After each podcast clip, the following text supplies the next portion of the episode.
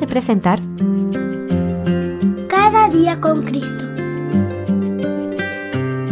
un programa dirigido a los más pequeños de la familia de Dios y un espacio para meditar en la Biblia y aprender más sobre nuestro Señor Jesús. Este podcast es una iniciativa de granosdevida.cl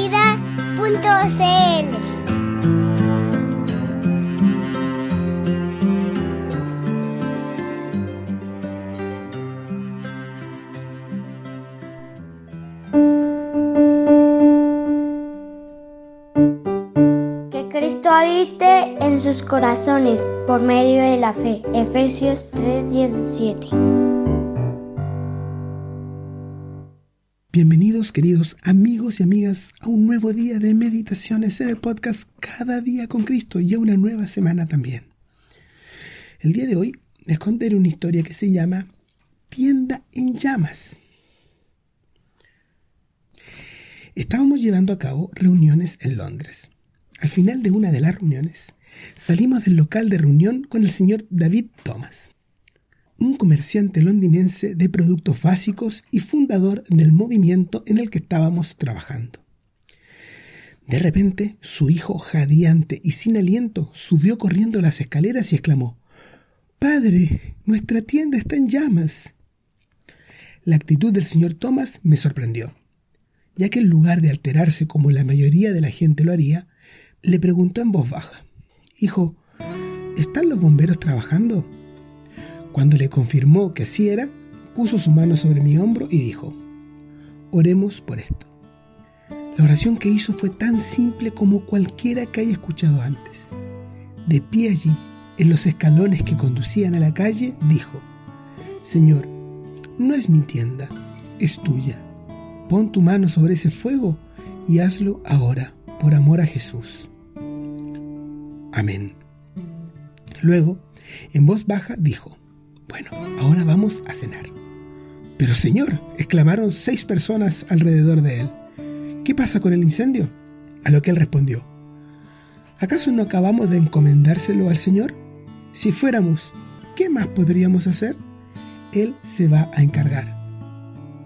Fuimos a su casa para cenar y el incendio no se volvió a mencionar hasta la mitad de la comida. En ese momento entró su hijo.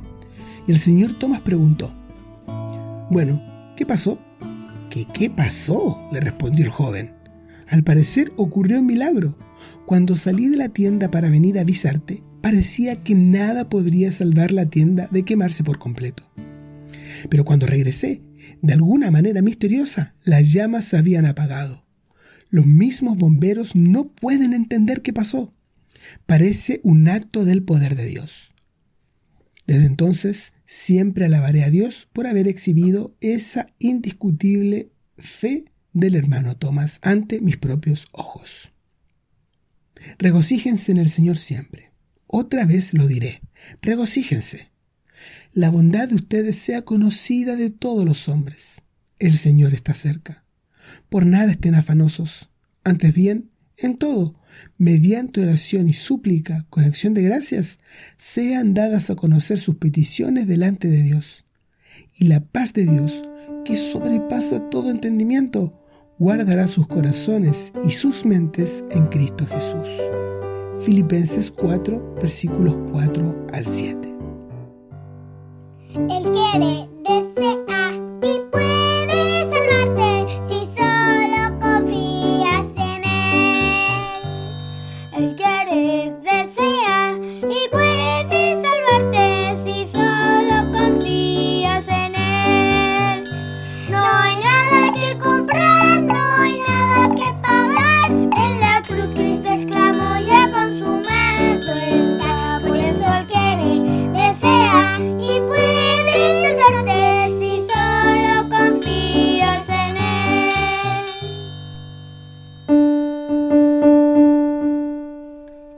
Él. Él quiere,